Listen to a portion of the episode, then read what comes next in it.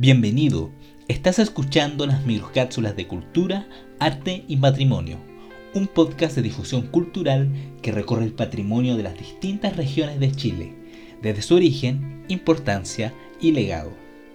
Este proyecto es posible gracias al Fondo Nacional de Desarrollo Cultural y las Artes 2021, línea fomento a la economía creativa, del Ministerio de las Artes, Cultura y Patrimonio.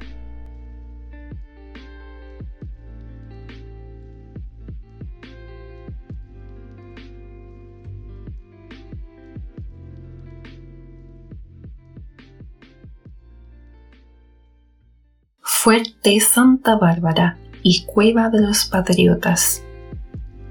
En la isla Robinson Crusoe, en el archipiélago Juan Fernández, se encuentran dos monumentos históricos fuertemente enlazados.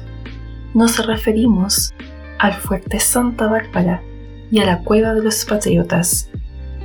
El Fuerte Santa Bárbara es una construcción en la cual se representa el intento del imperio español de ejercer soberanía en el archipiélago.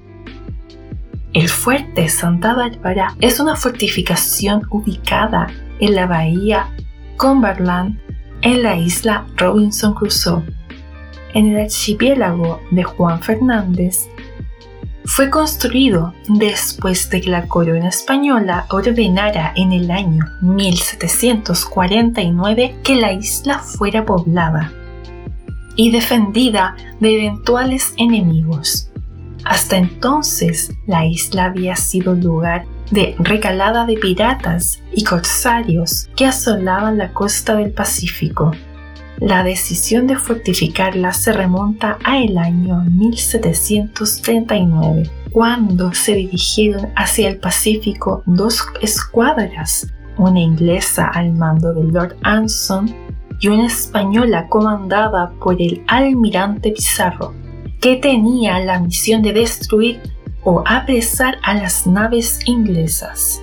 Al doblar el Cabo de Hornos casi al mismo tiempo, un violento huracán se encargó de dispersar las naves de ambas flotas, cambiando de curso.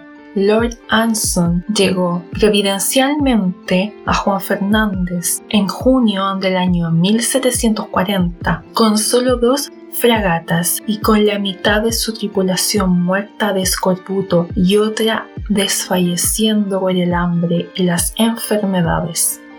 En sus tres meses de permanencia en la isla, Lord Anson se entregó a reponer a su gente y a reparar sus barcos. En septiembre lanzó sus dos fragatas sobre los desapercibidos puertos y naves españolas, bloqueó Valparaíso y asoló el comercio entre el Callao y Acapulco.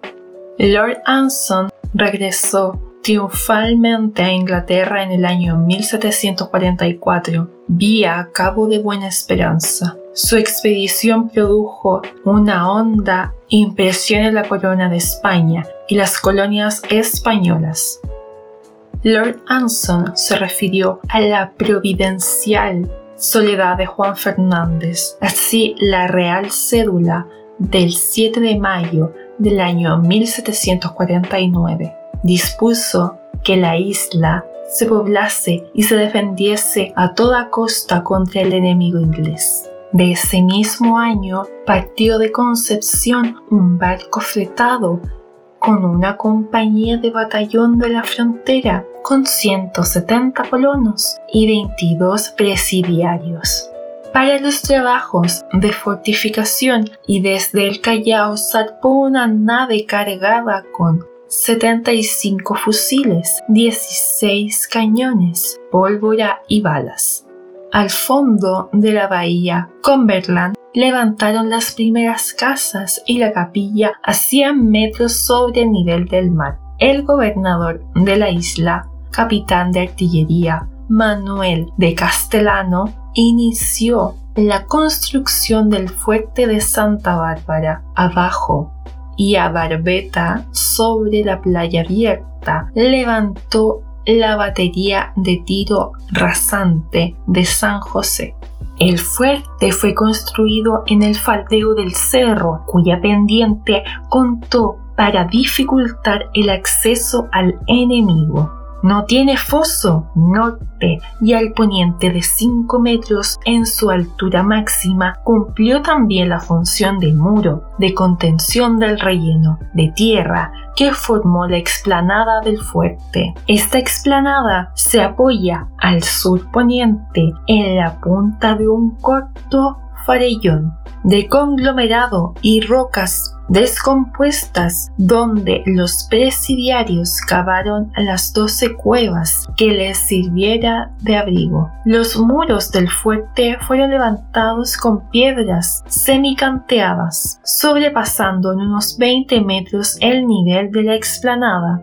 A partir de esa altura se levantaron los destruidos parapetos y merlones. El intento de colonización no tuvo éxito y hasta el año 1852 año en que el archipiélago pasó a formar una subdelegación del departamento de Valparaíso, la isla más a tierra fue conocida como guarnición y presidio de Juan Fernández. En el año 1790, la guarnición de la isla entre tropa y oficiales ascendía a 200 hombres repartidos en el fuerte Santa Bárbara, que montaba 12 cañones las baterías de San José y San Javier con 6 cañones cada una la batería de San Carlos con cuatro piezas y las baterías rasantes del puerto inglés y del puerto francés con cuatro cañones cada una.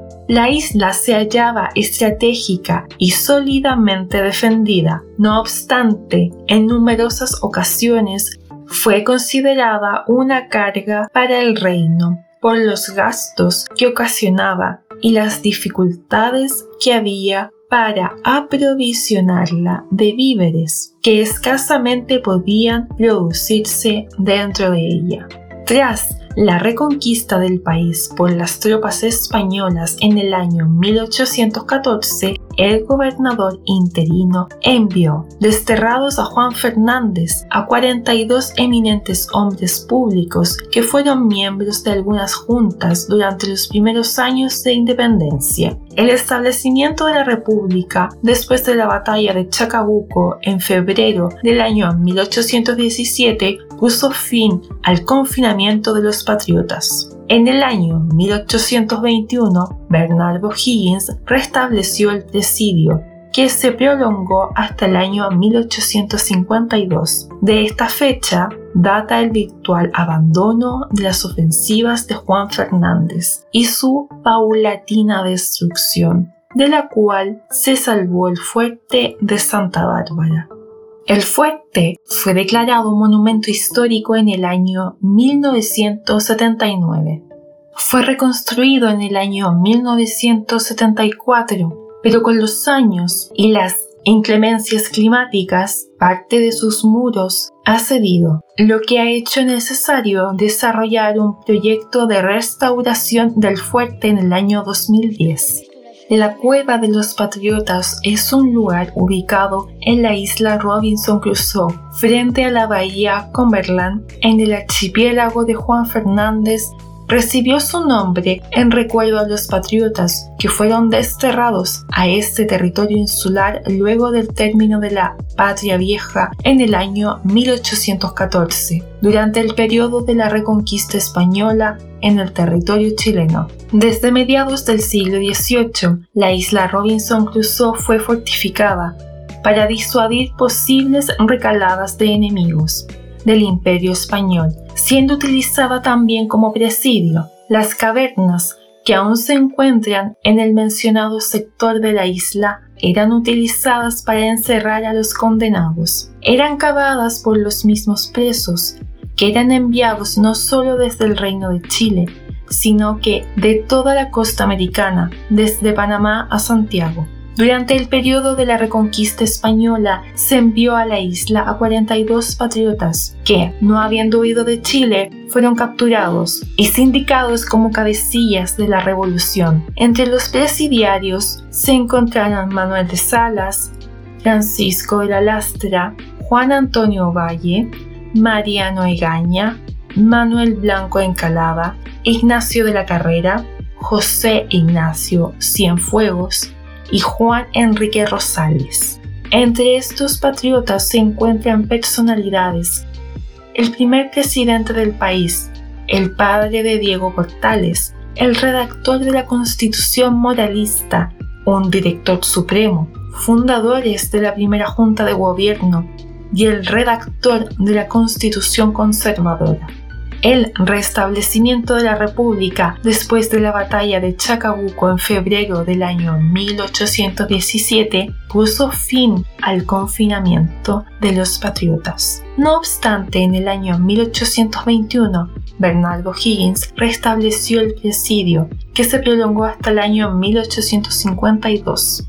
El lugar fue declarado monumento histórico en el año 1979.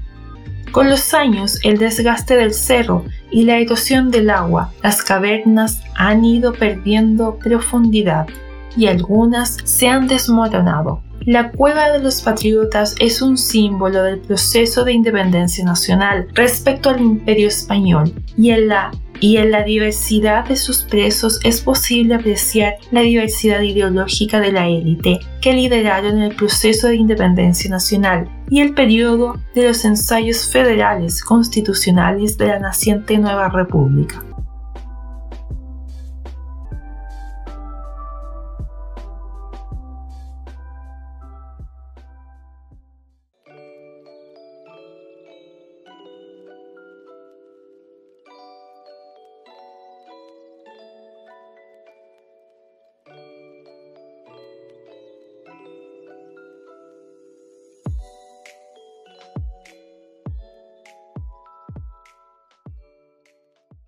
Muchas gracias por haber llegado hasta aquí. Te esperamos en una próxima microcápsula de cultura, arte y patrimonio. Hasta pronto.